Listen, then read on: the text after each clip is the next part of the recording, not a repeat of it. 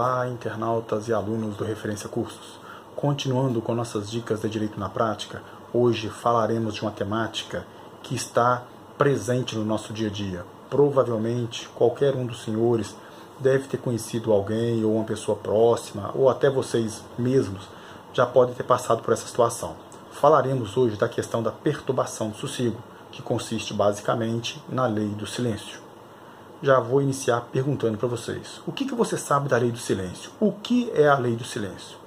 Pois bem, a lei do silêncio, na verdade, é um conjunto de legislações, tanto federais, estaduais e municipais, que estabelece algumas restrições quanto à emissão de barulho durante o dia e a noite. Percebam o que eu acabei de falar, durante o dia e a noite. Então já vamos lá. Vou fazer uma perguntinha para vocês aqui. Ó. Então, é, eu posso ter, é, posso fazer barulho até as 22 horas? Gente, eu acabei de falar durante o dia e a noite, então não pode. É um ledo engano imaginarmos que até as 22 horas eu posso fazer zoeira, depois eu não posso. Negativo, gente. Percebam, por desconhecimento da população, por desconhecimento de forma geral, criou-se um falso entendimento, acreditando que a perturbação do sossego só se consumaria a partir das 22 horas.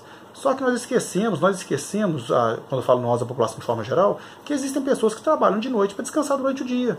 Então, vamos desconstituir aqui, vamos acabar com um falso conceito. A perturbação do sossego, ela, ela pode se configurar tanto durante o dia quanto à noite.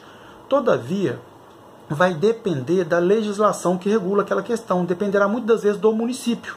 Por que, que eu falei município? Percebam, Muitos municípios têm seu código de postura. Nesse código de postura do município, ele estabelece regras de boa convivência social. Percebam, regras de boa convivência social. Só para poder explicar para vocês o porquê que o município vai legislar sobre isso, vou citar, como sempre, e ela é a nossa bússola de trabalho, a Constituição Federal, no seu artigo 30, que fala da competência do município. No inciso 1 desse artigo, fala o seguinte: compete ao município legislar sobre assuntos de interesse local. Percebam, legislar sobre assuntos de interesse local. Isso gera um, uma porta, possibilita um caminho para o município legislar sobre questões de boa convivência. Não só sobre questões de circulação urbana, é, propagandas e placas, mas também sobre a questão da perturbação do sossego. Então, a questão hoje de perturbação do sossego é importante você compreender que é durante qualquer momento, durante o dia ou a noite, dependendo do município e do regramento é, é, legal daquele município, porque muitos vão definir os decibéis que podem ser, é, que podem expor a pessoa, ou que podem é, proporcionar é, àquela pessoa, no caso, não é proporcionar, mas levar um incômodo daquela pessoa, os decibéis durante o dia e os decibéis durante a noite. Além disso, nós temos também o artigo 1277 do Código Civil. Olha o que esse artigo fala.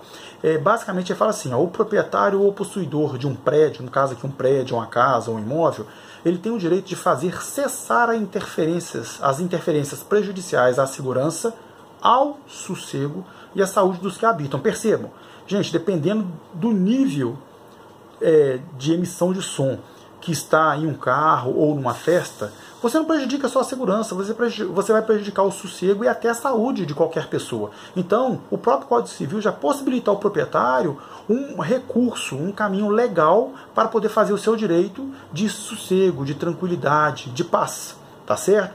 Vou citar para vocês aqui brevemente o exemplo do município de Juiz de Fora. A lei aqui do município de Juiz de Fora, que fala dessas questões de perturbação do sossego, ela estabeleceu o limite, é, o limite máximo permitido para qualquer tipo de som é de 70 decibéis de 6 às 22 e de 60 decibéis entre as 22 e as 6. Percebam então, até as 22 horas, o tolerável é até 70 decibéis.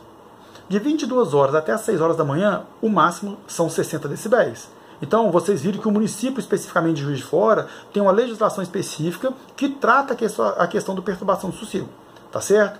É importante, então, compreender que qualquer hora do dia ou da noite, se você colocar um som alto, você pode ter algum problema aí com o seu vizinho, incomodando. Perceba o seguinte: o seu direito vai até onde começa o direito do próximo. Então é só questão de consciência e respeitar, tá joia? Um abraço, fiquemos com Deus.